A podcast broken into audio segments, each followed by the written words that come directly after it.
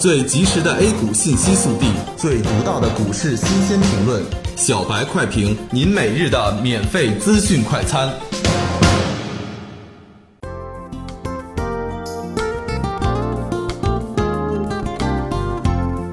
各位听友，大家好，欢迎收听十二月九日的小白快评。小白快评今日话题：沪指低开，震荡走高，券商带领大盘反弹。受昨天大盘影响，今天沪指惯性低开，题材股比较低迷，券商股作为抗大盘的主力，今天再次发力。从技术形态上看，券商股有反弹的需求，但是空间不大。如果没有政策消息，那么券商对大盘带来的影响是有限的。在券商带领下，有色、保险和银行也小幅上涨，带动了指数上攻。早盘基本上围绕着三千四百五十点到三千五百点做区间震荡。中小板及创业板同样属于无量反弹，并且有均线压制。截至中午收盘，沪指报收三千四百九十二点五八点，涨二十二点五一点，涨幅百分之零点六五。消息面上，二零一五年十一月份全国居民消费价格总水平同比上涨百分之一点五，预期百分之一点四。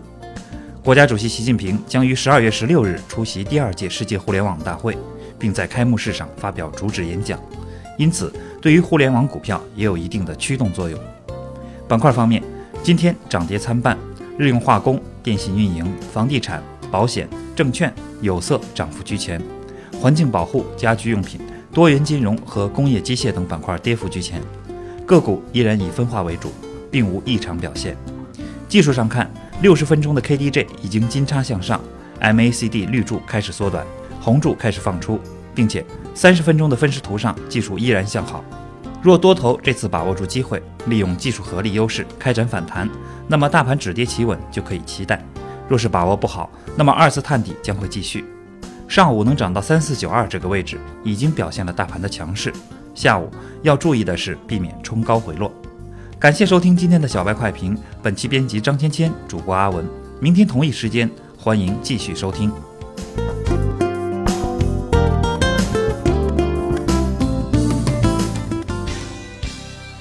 学习玩耍两不误，小白炒股学堂，小白炒股学堂，小白炒股学小白炒股学堂，小白炒股学堂，你的股神之路从这里开始。本节目由北京公牛股科技有限公司制作出品。